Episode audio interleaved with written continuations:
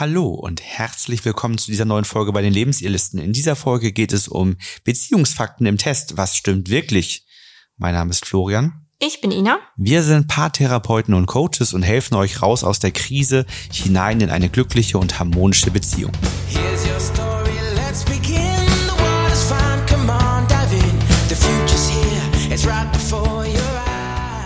Diese Folge wird etwas anders, denn wir schauen uns heute einmal sechs Beziehungsfakten im Test an. Was sind Beziehungsfakten? Prinzipien und Erkenntnisse, die sich aus Erfahrungen und Forschung in Bezug auf romantische Partnerschaften ergeben haben. Also bewährte Verhaltensweisen und Dynamiken, die zum Aufbau und zur Pflege gesunder und erfüllender Beziehungen beitragen. Aber nicht alle Beziehungsfakten, die so im Internet kursieren, stimmen auch. Und da wollen wir in dieser Podcast-Folge einmal genauer drauf eingehen. Also auf typische Probleme und Folgen, die entstehen, wenn man sich im Alltag ausschließlich an diesen Beziehungsfakten orientiert. Außerdem zum Schluss haben wir uns überlegt, möchten wir einmal uns zu sechs verschiedenen Fakten detaillierter äußern. Ja, man findet das online dann quasi als Fakten oder so als feststehende Sprüche, die man Sprüche, irgendwo liest, Sprüche, vielleicht. Ja. ja. Ratschläge, genau. Ja, die man irgendwo findet. Und was passiert? Das kann dann eben zur eigenen Überzeugung, also zum eigenen Glaubenssatz darüber werden, wie Beziehungen funktionieren, was in Beziehungen gebraucht werden. Und auf der Ebene Überzeugung baut dann die Ebene Fähigkeiten, Verhalten, Umgebung auf. Das heißt, wenn ich so einen Glaubenssatz bilde, können wir mal einen rausholen, ne? wir können mal eins, eins vorgreifen, damit es vielleicht ein ja. bisschen greifbarer wird. Ne? So erstes, was wir gefunden haben, ist Streitgespräche gehören zu einer guten Beziehung dazu. Wenn ich das als Glaubenssatz entsprechend habe, dann wird es eher wahrscheinlich sein, dass ich meine Fähigkeiten nicht ausbaue, um weniger Streit zu haben, denn es gehört ja zu einer guten Beziehung dazu. Mein Verhalten wird so sein, dass regelmäßig Streit entstehen kann und Umgebung, ja, ich werde halt immer mal Streit haben. Das heißt, was ist das Problem? Naja, das Problem ist, dass diese Glaubenssätze auf diese oberen Ebenen wirken ja. und dann eben man da nicht mehr so richtig raus kann und man eben seine Glaubenssätze hinterfragen muss. Die Probleme, die dann entstehen, können sehr vielseitig sein. Also zum Beispiel die Individualität in der Beziehung kann gefährdet werden. Also ich überlege gar nicht so genau, gilt dieser Glaubenssatz für mich? Ja, passt das zu mir? Fühle ich das so? Ist das so allgemein wirklich gültig? Also ich hinterfrage das ja vielleicht auch gar nicht. Die Online-Recherchen sind ja eh ein grundsätzliches Problem in vielerlei mhm. Hinsicht. Also ich erlebe das in den Erstgesprächen häufig tatsächlich, dass wenn jemand Podcast gehört hat und vorher intensiv recherchiert hat, dass er sagte, Mensch, das ist mal ganz angenehm, erstens zu erfahren, dass auch andere Menschen diese Themen mhm. haben, die ich habe und ich ja. bin damit gar nicht so alleine, wie ich dachte. Zweitens, es gibt echte Lösungen dafür, denn online findet man meistens nur Ratschläge, gerade jetzt, wenn es ums Thema Fremdgehen, Affäre zum Beispiel geht, abbrechen, wird nie was werden. Vertrauen kommt niemals zurück. Also da findet man immer die besonders negativen Beispiele. Also auch sehr klischeehaft häufig auch aufgebaut, ne? Weil es ist wie mit den Online-Bewertungen. Mhm. Wer hat den Antrieb, online zu bewerten? Wer hat den Antrieb, online dort ähm, zu schreiben? Menschen, die immer noch verletzt sind, mhm. die keine Lösung gefunden haben und die so einen Antrieb haben, ich möchte anderen vor diesem Leid bewahren. Das wäre die gute Absicht, ist ja bei einer Bewertung auch so. Mhm. Ich möchte andere davor bewahren, den gleichen Fehler zu machen. Und dann kriegt man eben dieses besonders negative Bild, was dann dort geprägt wird. Und was natürlich auch eine Problematik ist, dass man ja auch bestimmte Überzeugungen oder Verhaltensweisen als unveränderlich dann wahrnimmt. Und es kann dann schwierig sein, überhaupt wieder das Gefühl zu bekommen von stimmig und unstimmig. Also ich habe dann so eine starre Überzeugung, die ich in die Beziehung mit reinbringe, die vielleicht der andere auch hat, aber gehen wir davon aus, der andere hätte das nicht. Aber ich bin halt dann sehr fest erstmal. Weil mir das vielleicht Halt gibt, weil meine Eltern mir das gesagt haben, weil anderen das auch schon war und sich deshalb dieses Muster in meinem Kopf gebildet hat. Was dann passieren kann, ist, dass Beziehungsprobleme mehr oder weniger bewusst übersehen werden, wenn eben bestimmte Glaubenssätze als gegeben angesehen werden oder als, als Wahrheit angenommen werden für sich und nicht hinterfragt wird, ob das wirklich stimmig zu einem passt, ob das die eigenen Glaubenssätze sind. Gibt es Gegenbeispiele? Kann es auch anders sein? Gibt es harmonische Beziehungen, die total gut funktionieren, die ohne Streit auskommen? Mhm. Dann kann das ja gar nicht der alleinstehende Glaubenssatz sein, den man vielleicht bildet. Die Frage ist ja auch mal die Definition dahinter. Was ist, also das finde ich ist in so einen Sätzen halt auch nie so ganz klar. Was ist denn die Definition von Streit überhaupt? Also ist das schon, wenn man diskutiert, ist es dann schon ein Streit? Ne? Also ich finde so das so allgemeingültige Aussagen auch immer sehr schwierig, weil das immer so suggeriert, als wenn es dafür eine feste Definition gibt. Ein, ein Glaubenssatz, der immer wieder auch letztendlich in, in Erstgesprächen und in Coachings genannt wird, den haben wir jetzt später nicht aufgeführt, ist ja, dass wenn man eine Paartherapie macht, ist das wie ein Scheitern. Mhm. Man hat es selber nicht geschafft. Man ist nicht in der Lage, eine Beziehung vernünftig zu führen. Das ist so ein typischer Glaubenssatz, der, der bei vielen da ist, mhm. wo ich mal sage, Mensch, ist ja vergleichbar mit körperlicher Gesundheit. Wenn ich jetzt mir ein Bein breche, dann sage ich auch nicht, das muss ich selber schaffen. Ja. Und mache irgendwie weiter. Ich kann nähen, mache ich selber. Die Bücher oder genau, also ich, also dann, dann gehe ich zum Arzt und ja. hole mir Unterstützung. Da ist das völlig natürlich. Mhm. Da ist das allen klar. Aber bei dem Thema Beziehung hat man irgendwie den Wunsch und den Anspruch, das müsste ja einfach so gehen. Und merkt dann vielleicht, Mensch, da gibt es dann doch viele, viele Themen, da geht das nicht einfach so. Aber hier, mhm. hier wird das Problem deutlich. Ne? Also aufgrund dieses Glaubenssatzes kann ich eben auf Fähigkeiten und Verhaltensebene mir kein Wissen und keine Unterstützung von einem Dritten holen, der sich tagtäglich mit Beziehungen, Dynamiken, Konfliktlösungen beschäftigt. Und in der Folge entstehen genau die Dinge, die wir jetzt aufgeführt haben. In der Beziehung eine emotionale Entfremdung. Es entsteht Distanz zueinander. Mhm. Es kann entstehen, dass einer innerlich kündigt also sich innerlich auf den Trennungsprozess einlässt und eine innerliche Trennung einleitet. Und wenn dieser Prozess weit genug abgeschlossen ist, wird das dem anderen mitgeteilt. Und dann kommt er ins Handeln und will kämpfen, aber es ist dann schon vorbei, weil der andere hat innerlich diesen Prozess abgeschlossen. Es kann zu Unzufriedenheit und unguten Gefühlen führen, die sich auch weiterhin verstärken. Und es macht häufig was mit dem Selbstwertgefühl. Mhm. Das ist ja auch was, wenn man diesen Glaubenssatz hat, ähm, dass man das alleine schaffen muss, dann beeinträchtigt das das Selbstwertgefühl, wenn man merkt, ich kann das gar nicht, ich bin gar nicht, ich weiß gar nicht, wie man Konflikte nachhaltig löst, ich weiß gar nicht, wie man aus diesen Themen rauskommt, ich weiß gar nicht, was gebraucht wird, um eine wirklich glückliche und harmonische und erfüllende Beziehung zu führen. Das kann eben negativ das Selbstwertgefühl beeinflussen. Und es kommen Trennungsgedanken oder sogar die innerliche und dann auch vollzogene Trennung. Das sind alles Folgen, die aus bestimmten Glaubenssätzen, die man irgendwann mal so für sich angenommen hat und vielleicht im Laufe der Zeit nicht hinterfragt oder auch die entsprechenden weiterführenden Dynamiken, die daraus entstehen, nicht bewusst sieht, entstehen diese Probleme und Folgen. Wir haben dazu natürlich auch wieder einen Blogartikel für euch geschrieben und wenn ihr das Gefühl habt, dass ihr vielleicht in so einem Glaubenssatz drinsteckt, wie zum Paartherapeuten zu gehen das wäre doch eher ein Scheitern oder das würde jetzt aufzeigen, dass ich gar nicht so richtig in der Lage bin, eine Beziehung zu führen, dann hast du ja schon einen Schritt gemacht, du hörst schon mal den Podcast.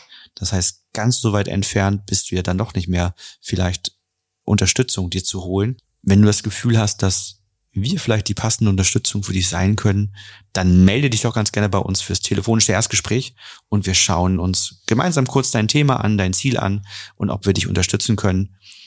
Und wenn das so ist, dann kannst du bei uns oder einem unserer vier anderen Coaches in ein kostenfreies Kennenlerngespräch gehen, schauen, ob das für dich matcht, ähm, ob du das Gefühl hast, die richtige Unterstützung gefunden zu haben und wirst dann auch merken, dass wir mit einer modernen Methodik junge Leute sind, die Bock haben, das Ziel mit dir zu erreichen, wo es nicht um Schuldzuweisung geht, sondern darum, wie können wir lernen, Verantwortung zu übernehmen, wie können wir unser Beziehungsfundament stabilisieren und wie schaffen wir es dadurch dann eine entsprechend gute, harmonische, ausgeglichen, kraftvolle Beziehung zu führen.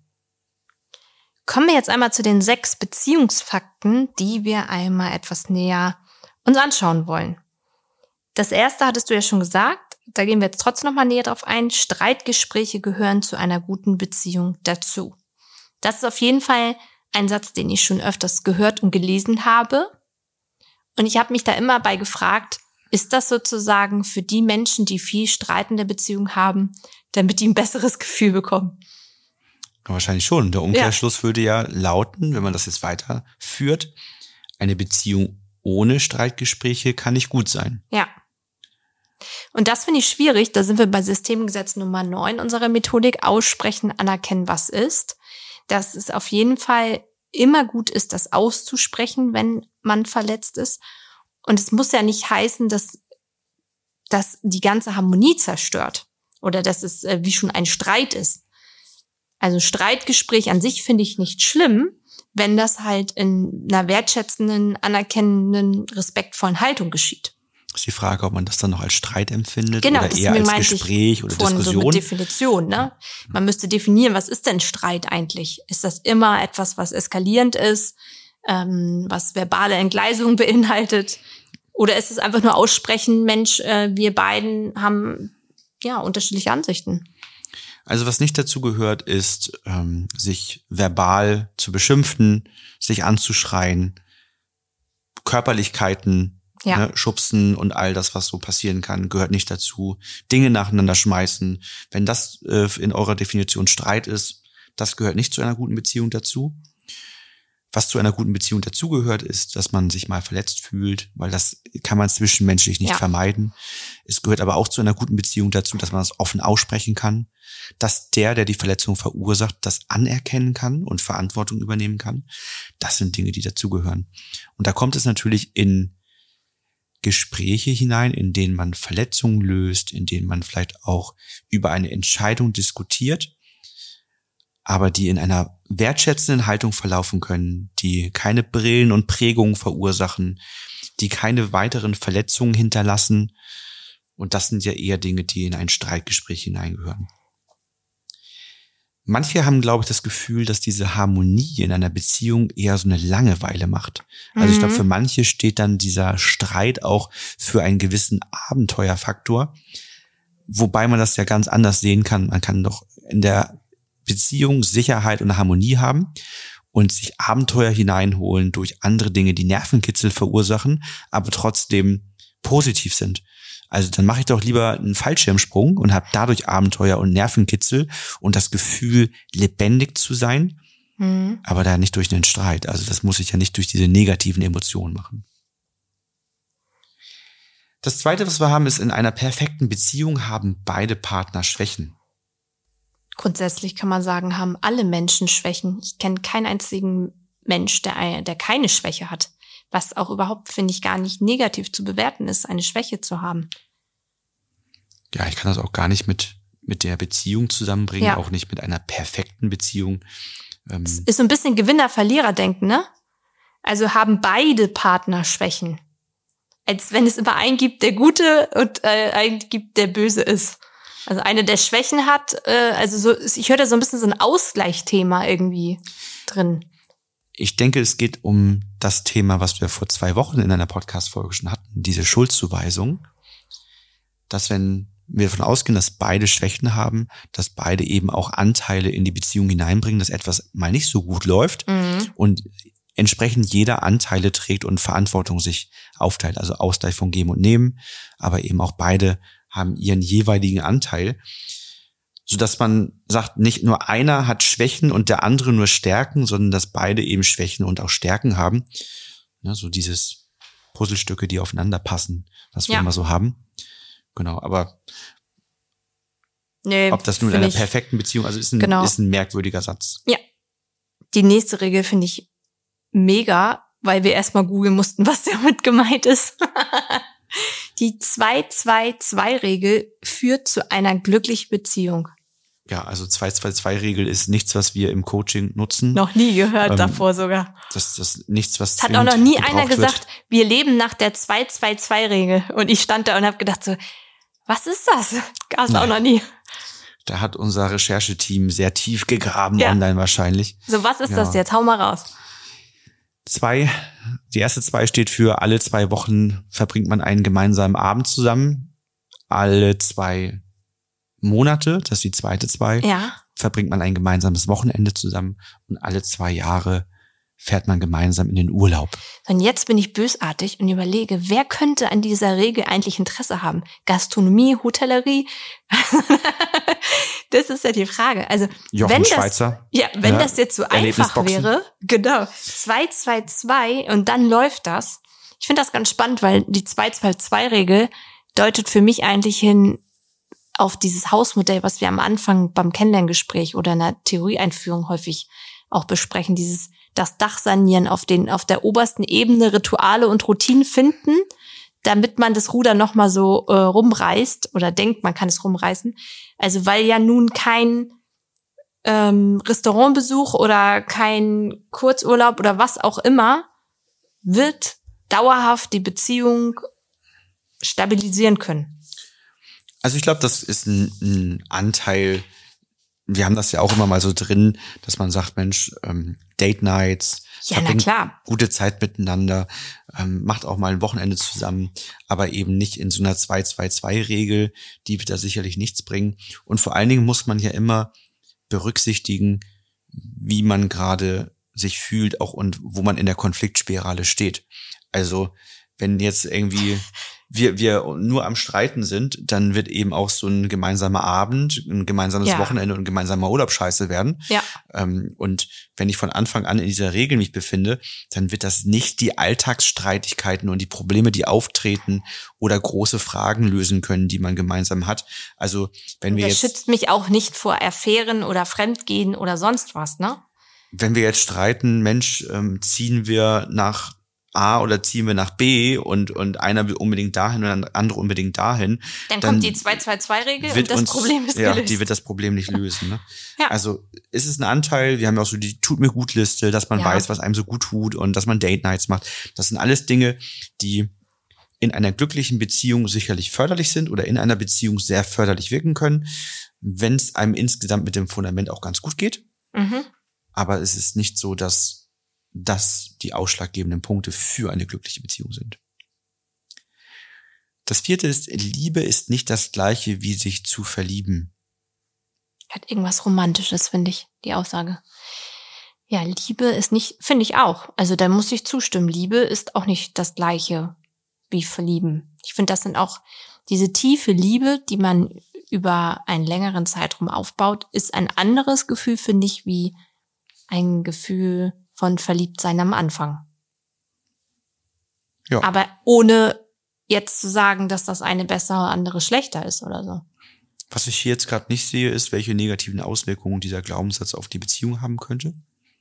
Ja, ich finde schon, dass da vielleicht so eine Bewertung noch so ein bisschen mitschwingt. Dieses, das hatte ich im Coaching auch mal als Thema, dass jemand gesagt hat, allein, ge- allein der Gedanke, dass ich weiß, ich, wenn ich jetzt in dieser Partnerschaft bleibe, ich werde mich nie wieder so verliebt fühlen wie am Anfang. Und ich werde vielleicht nie wieder in meinem Leben dieses Gefühl von Verliebtsein, was ja von vielen als sehr wunderschön empfunden wird, nochmal spüren.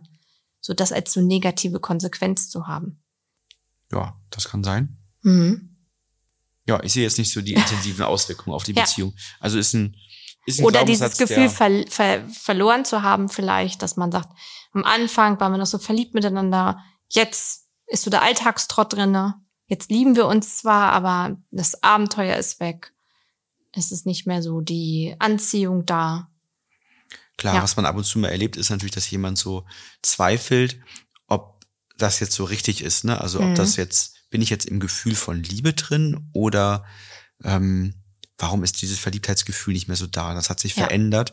Also bin ich jetzt in Liebe reingekommen oder ist mir jetzt die Frau, der Mann egal geworden? Ja. Dass, dass, dass manche so zwischen Liebe und neutral nicht so richtig unterscheiden können, wenn es so im, im zweiten, dritten Jahr der Beziehung ist das ist sicherlich etwas, wo man sagen kann, ja, stimmt, Liebe ist eben nicht das gleiche wie sich zu verlieben. Das Gefühl verändert sich eben. Ja.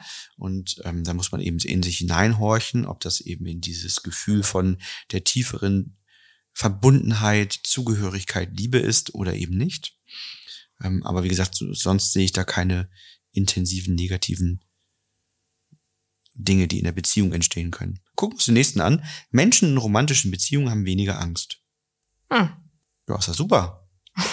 Guter Glaubenssatz. Sehe ich jetzt auch nicht so viel Negatives für die Beziehung. Ist vielleicht eher für den schlecht, der Single ist. Ja. Ne, und denkt, Mist, jetzt habe ich so viel Ängste. Aber ich glaube nicht, dass Menschen, also dass dieser Satz stimmt. Dass Menschen allgemein gültig man sagen kann, dass Menschen in romantischen Beziehungen weniger Angst haben. Außer vielleicht am Anfang der Beziehung, das habe ich nämlich letztens gelesen, weil ja so viele Hormone ausgeschüttet werden, dass dieses vieles in Schatten stellt. Also durch diese starke Hormonausschüttung am Anfang einer Beziehung, ne, dass man unbedingt ganz viel Zeit mit den anderen verbringt, dass man auch den Fokus in den Gedanken so stark auf die andere Person hat, so wie beflügelt sich das ja auch alles anfühlt, dass dann natürlich eher negative Gedanken, Ängste vielleicht in den Hintergrund geraten. Das kann ich mir schon vorstellen.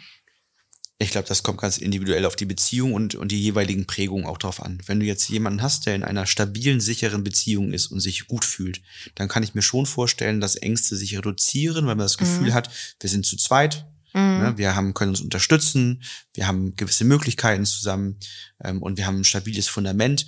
Ich glaube schon, dass man ähm, zu zweit dann durchaus ähm, weniger ja, okay. Ängste hat. Aber ich glaube, dass mhm. das auch für andere Freundschaften gelten kann. Ja, wenn man zum genau. Beispiel irgendetwas durchmachen muss, was schwierig ist, dann hole ich mir vielleicht auch einen guten Freund zur Seite, denn zu zweit schafft man das besser. Mhm. Also ich glaube, so dieses Team ist schon etwas, was einem die Angst ein bisschen nehmen kann.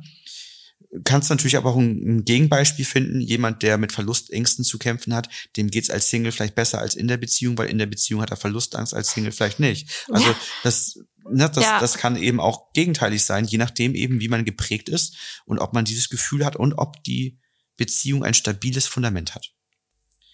Und der letzte Satz, Partner brauchen nicht unbedingt gemeinsame Aktivitäten und Hobbys. Also nicht unbedingt. Mhm. Schwierig. Also ich würde sagen, wir, wir brauchen ja immer eine gesunde Mitte eigentlich. Genau. Wenn man keinerlei gemeinsamen Aktivitäten oder Hobbys hat, dann ist es typischerweise schwierig, weil man zu wenig Überschneidungsmenge hat. Wenn man jetzt trotzdem an den Dingen des anderen sehr viel Interesse hat und sagt, ja. ich selber habe keinen Bock, Tennis zu spielen, aber ich schaue mir gerne bei dir mit an, wie du Tennis spielst, weil ich das trotzdem irgendwie als Zuschauer faszinierend finde. Es gibt ja auch ganz viele Menschen, die Fußball gucken und selber kein Fußball spielen. Ich glaube sogar die allermeisten Menschen. Keine Ahnung, kann sein. Ähm, ich, ich schaue zum Beispiel ganz gerne Dart ab und zu mal, aber ich mag, also ich spiele selber sehr, sehr selten bis gar nicht Dart. Ja. Wiederum schaue ich auch sehr gerne Snooker, aber hat auch eine sehr intensive Billard- und Snookerphase mal gehabt. Also ich kann es auch selber. Ja. Das sind so vielleicht Genau, und ich mag jetzt, also ich spiele kein Billard oder Snooker, ich gucke kein Billard oder Snooker, aber wenn du das wieder als Hobby aufleben lassen würdest, würde ich schon Interesse daran zeigen, weil mich ja interessiert, was dich daran interessiert. Also man kann in einen gemeinsamen Austausch kommen. Ne? Genau. Ne? Aber trotzdem ist es ja so, wenn wir uns jetzt vorstellen, wir hätten keinerlei Aktivitäten zusammen. Mm, das ist also schwierig, würde, ne? ne? Also Emotionale Verbundenheit wäre schon schwierig, weil wir keine gemeinsame Begeisterung vielleicht auch teilen zusammen, ne? Das ist ja häufig ein Punkt, an dem Paare dann so in den 50ern stehen, mhm. so in dieser Midlife-Crisis ähm, Zeit wo dann die Kinder aus dem Haus sind oder groß genug sind, alles alleine zu tun, man nicht mehr gebraucht wird und sich beide anschauen und sich fragen, wer bist denn du eigentlich? Mhm. Und dann ist genau der Punkt. Also jetzt ist die Frage, wie viel gemeinsame Aktivitäten, Hobbys hat man denn, was noch wichtiger ist als Aktivitäten und Hobbys ist, was ist denn unser gemeinsamer Sinn? Also welchen ja. Sinn habe ich für mich im Leben? Welchen Sinn hast du? Und überschneidet sich das ausreichend? Dann werden sich typischerweise aber auch die Aktivitäten und Hobbys ähnlich anschließen. Ja. Also wenn mein Sinn im Leben oder ein Anteil ist, die Welt zu entdecken und bei dir auch, dann werden wir wohl beide reisen. Mhm. Das kann vielleicht sein, dass wir nicht die gleichen Ziele insgesamt ja. haben, aber dann werden wir trotzdem eine Überschneidungsmenge von Zielen haben, die uns vielleicht beide interessiert. Das heißt, wir brauchen eine gesunde Überschneidungsmenge, die nicht vollkommen sich überschneidet, dann wird's langweilig, die sich aber auch nicht vollkommen trennt, dann haben wir keine Basis mehr. Und wenn das in einem gesunden Mittelmaß ist, dann haben wir Dinge, die wir gemeinsam machen, Spaß dran haben. Und dann haben wir Dinge, die wir einzeln machen und uns darüber austauschen können und dort entsprechende Themen mitbringen können für spannende Unterhaltung. Und es muss im Toleranzbereich liegen. Mhm. Also deine Aktivitäten und Hobbys dürfen keine sein, die ich absolut nicht tolerieren kann, wo ich sage, das geht gar nicht. Mhm. Ne? Also, was auch immer du jetzt tun könntest, ne? Ähm, ja. was kontrovers ist. Also, äh, wir haben ne, nehmen wir an, einer von beiden, der, der ist so ganz gemäßigt unterwegs und sagt, ja, so ein bisschen was fürs Klima tun ist natürlich wichtig, aber man muss es auch nicht übertreiben. Und der andere sagt, ja, ich mache jetzt hier mit, ich bin auch, äh, klebe mich auch irgendwo fest, ich muss da jetzt auch hart in die Demonstration gehen. Und ich sage vielleicht, boah, das sind Straftaten, die ihr mhm. teilweise macht. Das kann ich mit mir nicht vereinbaren. Mhm. Dann haben wir ein Problem. Mhm. Ja, wenn das, äh, wenn du sagst, du gehst auf eine Dem Demonstration, machst das friedlich, hältst Schilder hoch und so mhm. weiter und, und, und kämpfst so im Rahmen des Rechtes für deine Ansichten, die du hast, dann würde ich vielleicht sagen, ja, okay, ich selber möchte nicht auf so eine Demonstration gehen, aber das ist im Rahmen des rechtlich Erlaubten. Fahr dich hin und trinkst zwischendurch einen Kaffee. Ja, aber ja, dann ja. könnte man das insofern ja. unterstützen und tolerieren und auch drüber sprechen und sagen, Mensch, das hast du erlebt und habt was erreicht und so und ne, aber wenn das dann eben eine Straftat wird, dann kann ich gleich sagen, nee, das, dann passt es nicht mehr. Mhm. Okay, ich glaube, wir haben mit den sechs Beziehungsfakten aufgeräumt. Jetzt ist vielleicht nochmal ganz spannend zu schauen, wer von euch, die hier zugehört haben, hat denn Glaubenssätze, wo du dich fragst, ist das wirklich richtig oder das Gefühl hast, das belastet meine Beziehung, aber kann ich daran was ändern? Wer von euch möchte, schreibt uns gerne seinen Glaubenssatz an podcast.lebensidealisten.de. Vielleicht noch so mit zwei, drei ergänzenden Sätzen dazu, warum ihr ähm, uns diesen Glaubenssatz schickt und ob ihr das Gefühl habt, das belastet eure Beziehung und auf welche Art und Weise. Und wenn wir da so ein paar Statements zusammenkommen, dann können wir dazu ja nochmal so eine kleine Update-Folge machen und euch mal aufzeigen, wie, wie wir dazu stehen würden, welche Möglichkeiten es vielleicht gibt. Welche Blickwinkel könnte man noch einnehmen? Natürlich alles anonymisiert. Da wird keiner natürlich im Podcast jetzt erwähnt, der uns schreibt namentlich. Kein Bild. Gar nichts. Super. Wir hoffen, euch hat diese Folge gefallen und weitergebracht. Das war mal eine etwas weniger schwere Folge vielleicht als die sonstigen, wo es dann doch um sehr intensive Krisenthemen manchmal geht. Ansonsten freuen wir uns sehr, wenn ihr beim nächsten Mal wieder dabei seid oder wenn ihr unseren Podcast bewertet. Das hilft uns auch immer sehr weiter und anderen natürlich dabei, sich auch dafür zu entscheiden, mal in unsere Podcasts hineinzuhören. Bis bald. Bis dann.